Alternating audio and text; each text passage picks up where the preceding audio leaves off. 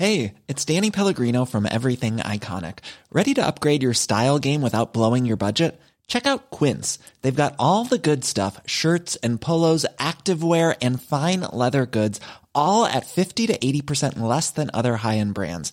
And the best part? They're all about safe, ethical, and responsible manufacturing. Get that luxury vibe without the luxury price tag. Hit up quince.com slash upgrade for free shipping and 365 day returns on your next order. That's quince.com slash upgrade. La verdad es que yo agradezco mucho que Sofía Arevalo nos acompañe hoy en la cabina porque hace, no sé si fue la semana pasada, hace unos días, su madre me mandó un mensaje por Instagram, fue, ¿no? Este, me mandó un mensaje eh, platicándonos de Sofía y de la campaña eh, pues a la que ella estaba convocando yo me puse en contacto inmediatamente con ella y le dije que sí que que si quería hablar o ella, su madre o su padre o Sofía en todo caso.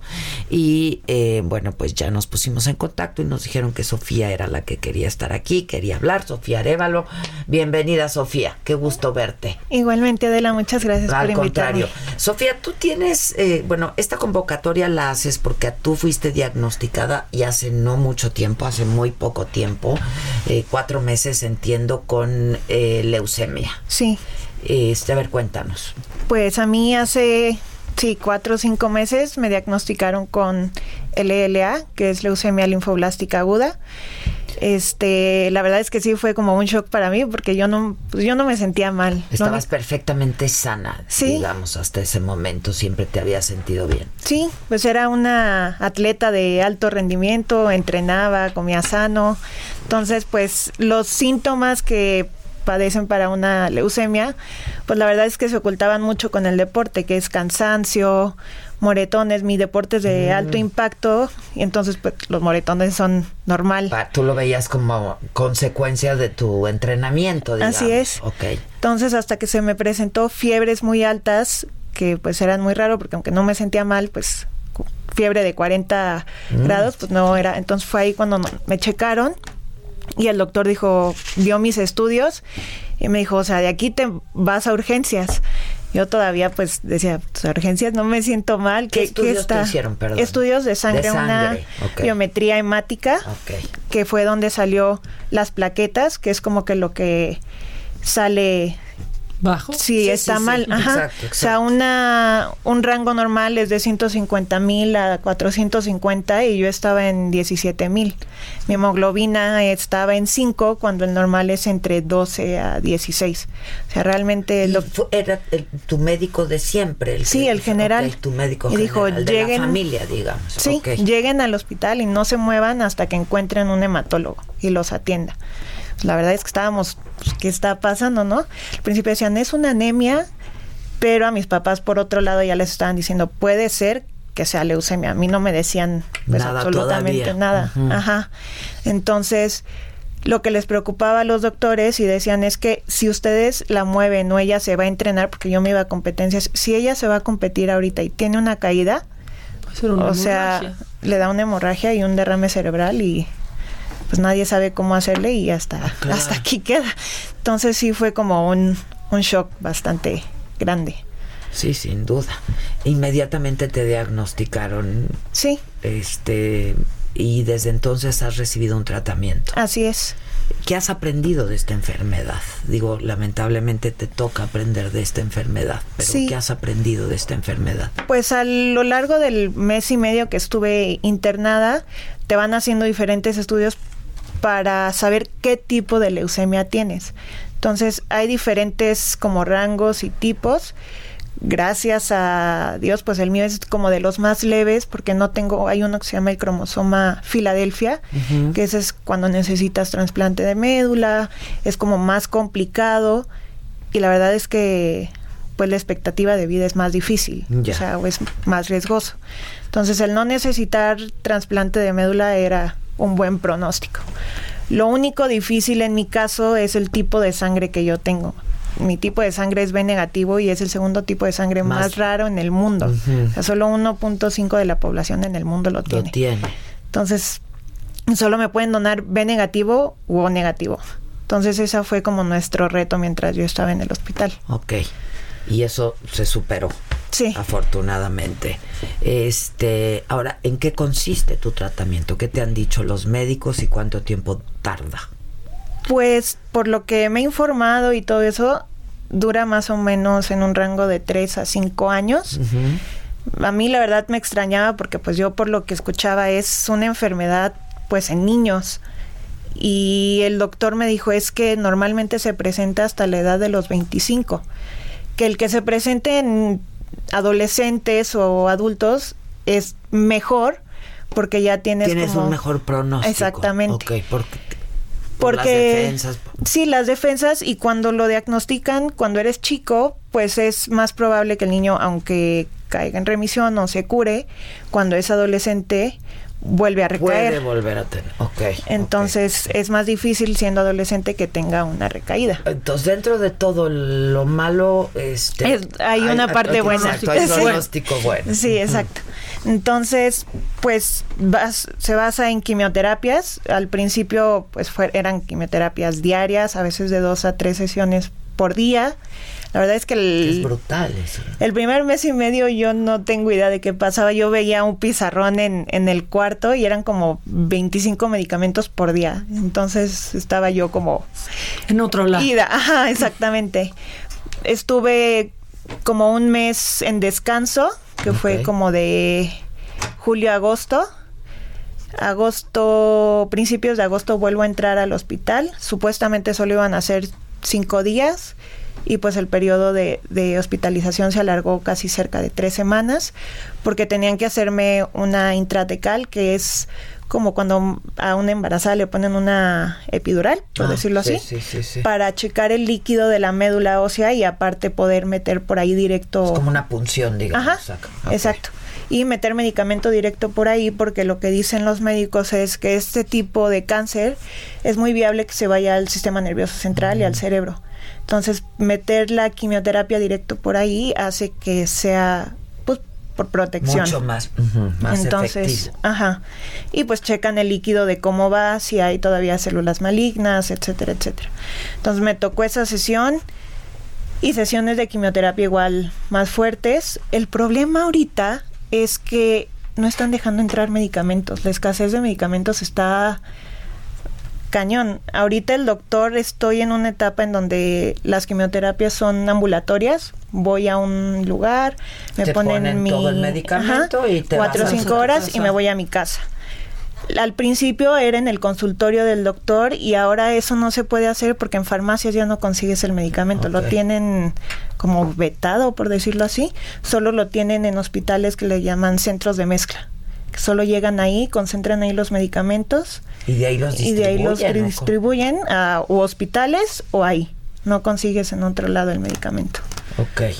Y ahora, entonces, ¿dónde estás recibiendo el tratamiento? ¿En un hospital? Ajá, es como una clínica, es más o menos lo mismo, es un- una salita, tienes tu silloncito, llegas, te, te ponen el Te medicamento, conectan, pues. ajá, y ya te vas a tu casa. Y pronto pues me dijo, ahorita estás como en remisión, entonces ahorita es como protegerte y pues en estos días me toca otra vez una intratecal, una punción para checar cómo va. Y el 13 de agosto, el 13 de noviembre, perdón, me hacen como una simulación. Esta simulación es para la radiación, que es te hacen como una máscara para proteger los ojos, Sí, etc- sí, sí. checar partes que no donde no tiene que llegar la radiación en el cerebro. claro. Y el 19 empiezo Y con es sesiones. milimétrico, o sea, es- ajá. ajá, Es muy exacto. De radioterapia, de, De radiación. Eso no, no has pasado por eso No. todavía. Ahorita son las quimioterapias Exacto. nada más.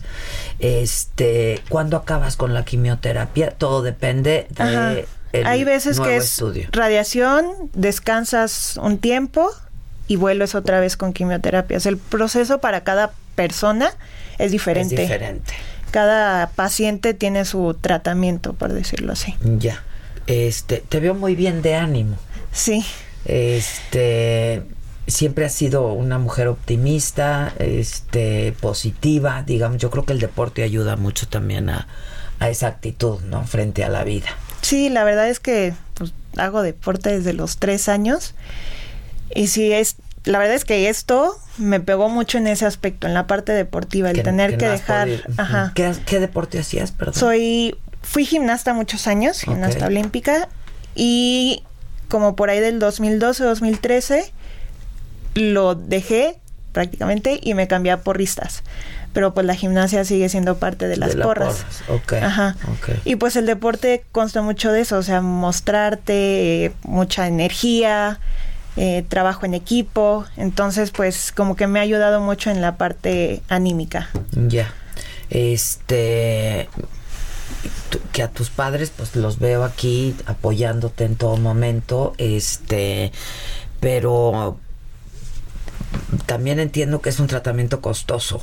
¿no? Sí. Este, y me, me cautivó muchísimo el hecho de que tú estuvieras, este, pues convocando a una causa también para ayudar a tus padres económicamente, ¿no? Y, y en tu tratamiento. Entonces me gustaría muchísimo que lo hicieras público, que invitaras a la gente, este y que pues este, ahora es tu caso, pero hay hay muchos otros casos, ¿no? Sí, Como el claro. tuyo, lamentablemente. Pues para todo esto, que como mencionas, sí es algo muy, muy costoso y pues las aseguradoras te ayudan, pero no te ayudan así como que en Del todos todo. los aspectos. Ajá. Entonces, pues empecé como un blog en donde primero que nada era para yo desahogarme y sacar todo lo que tenía y luego empecé saliendo del hospital empecé con distintas campañas. Uno fue como venta de playeras con el eslogan que empecé como para motivarme. Empecé con diferentes frases y pues una fue vive la vida al máximo Que es la que tenemos aquí hoy. Vive tu vida al máximo. Esta es una. y la otra es vive tu vida como si todo fuera un full out al máximo. Un full out es como un- una palabra en el deporte En en el que estoy yo. Un full out es cuando haces tu rutina y tienes que hacer todos los elementos. Entonces yo lo asocio con, o sea, aunque estés cansada, aunque ya no puedas, aunque sientes que ya te falta el aire, tienes que dar ese extra, ¿no? Entonces lo asocio con la vida, en, aunque estemos pasando por algo difícil, pues hay que dar un poquito más para salir adelante, ¿no? Entonces así. Y otra frase que esa me la dio mi doctor como para motivarme, me dijo, esto no es un sprint, es un maratón y la tienes que pelear Claro. y llegar a la meta. Claro, claro. Entonces son como que distintas frases que me han ayudado. Y las otras fue, hubo una asociación a una chica que me contactó y me dijo, yo hago pelucas, te quiero regalar una, ¿no? Y no era necesario, o sea, con ella no es necesario regresar las trenzas o como reponerlas, pero dije, pues qué mejor manera que agradecer que regresarlas, ¿no? Y entonces en el blog les empecé... sirva a otras personas, claro. Así es, empecé una campaña que se llama Siete trenzas por una sonrisa, porque son requeridas siete trenzas trenzas. Para hacer para una hacer peluca. una peluca, exacto. Entonces, cuando me entregaron a mí mi peluca, logramos recaudar más de 40 trenzas. Entonces estuvo bastante padre la convocatoria. Claro, ahí estás ayudando a, a varias personas. Sí. Este, ahora, si la gente quiere sumarse a tus convocatorias y a estas campañas, ¿dónde, vende, ¿dónde vendes las playeras? ¿En línea? En línea, ajá. Ok, este, Por medio de mi blog De- ok. es Journey Fighter. Este, y ahí subo todo ahorita con la el proyecto más fuerte que traigo es la campaña de Donando y Sumando, que es concientizar a la gente de la importancia de la donación de sangre. México es el país con menos donación altruista en toda Latinoamérica. Solo el 3% de la población aquí en México Dona. dona de manera altruista. Todo lo demás es reposición, que es cuando un familiar, un amigo lo necesita, van y donan. Sí que se ven las campañas muchísimo en Twitter, ¿no? De necesitamos donadores, pero de todas las personas que conozco, yo conozco a uno, que es mi cuñado, que de manera periódica va así, ay no, hoy no me puedo desvelar porque mañana me toca ir a Donar. donar. Sí, muy poca gente va. Sí, así es. Entonces dije, bueno, ¿qué es lo que más a nosotros, bueno, en mi en mi caso o en mi tipo de cáncer es lo que se necesita? Pues la donación de de sangre. sangre. Sí, entonces fue que se empezó y dije, ¿cómo haré para hacer esta campaña, no? Y dije, a ver, ahorita no estoy en el deporte y quisiera estar involucrada. Y fue cuando empecé a involucrar a, a atletas a que promocionaran la campaña. Primero empecé con, con puros amigos y conocidos y así. y eran cinco o seis personas y equipos.